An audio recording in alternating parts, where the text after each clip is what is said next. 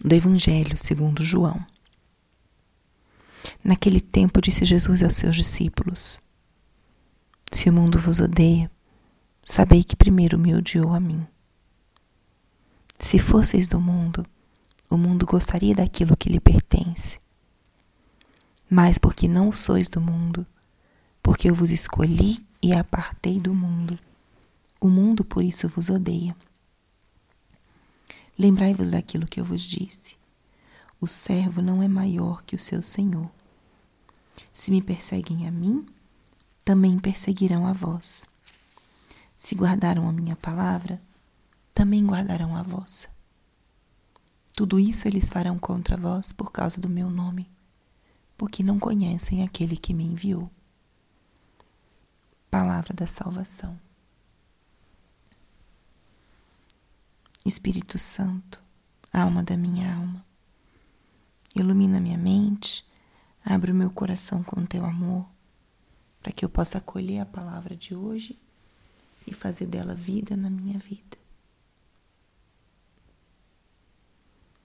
Estamos hoje no sábado da quinta semana da Páscoa. E a palavra de hoje nos fala sobre a realidade, as consequências do pertencimento a Cristo. Estamos acompanhando o Evangelho de São João, esse trecho que é parte do discurso da última ceia, momento em que Jesus deixou ensinamentos muito importantes, nucleares, valiosos para os seus discípulos, os seus apóstolos. E o que Jesus está falando hoje é justamente de ele alerta sobre o fato, a consequência de assumirmos, nos assumirmos como discípulos dele.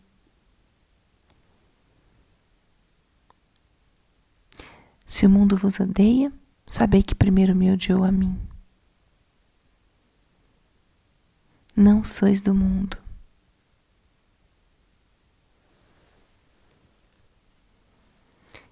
Se me perseguiram, também perseguirão a vós. E isso vos farão por causa do meu nome. Jesus trouxe ao mundo, ou foi no mundo, sinal de contradição, como foi profetizado por Simeão no dia da apresentação do Senhor no templo. Muitos o seguiram, se deixaram tocar pela sua presença, por seus milagres, pela sua palavra. E muitos foram aqueles que resistiram à presença de Cristo. Ele foi perseguido foi humilhado, foi mal entendido. E ele alertou os seus apóstolos de que não seria diferente para eles. Na linguagem de São João, o mundo é essa realidade sem Deus. É aquela tudo aquilo que nos afasta, que é contrário à proposta do Senhor. E Jesus afirma parte da nossa identidade de discípulos. Ele nos apartou do mundo e o mundo nos odeia. Que afirmações mais fortes. Mas o que Jesus faz conosco quando ele nos chama a segui-lo, é ele nos apresenta um novo estilo de vida ele nos apresenta um caminho diferente, que é o caminho do amor, da entrega, da luz. É o caminho da renúncia por amor. É o caminho de colocar o outro em primeiro lugar. É o caminho do silêncio, da humildade, da pequenez. É um caminho muito exigente, muito diferente. E por isso o mundo que é tudo aquilo que está distante do Senhor, condena, rejeita toda a proposta de Cristo e por isso rejeita aqueles que o seguem. O mundo é o comodismo, o poder, a grandeza, o ter, possuir. O mundo se incomoda com a presença luminosa e desafiadora de Cristo.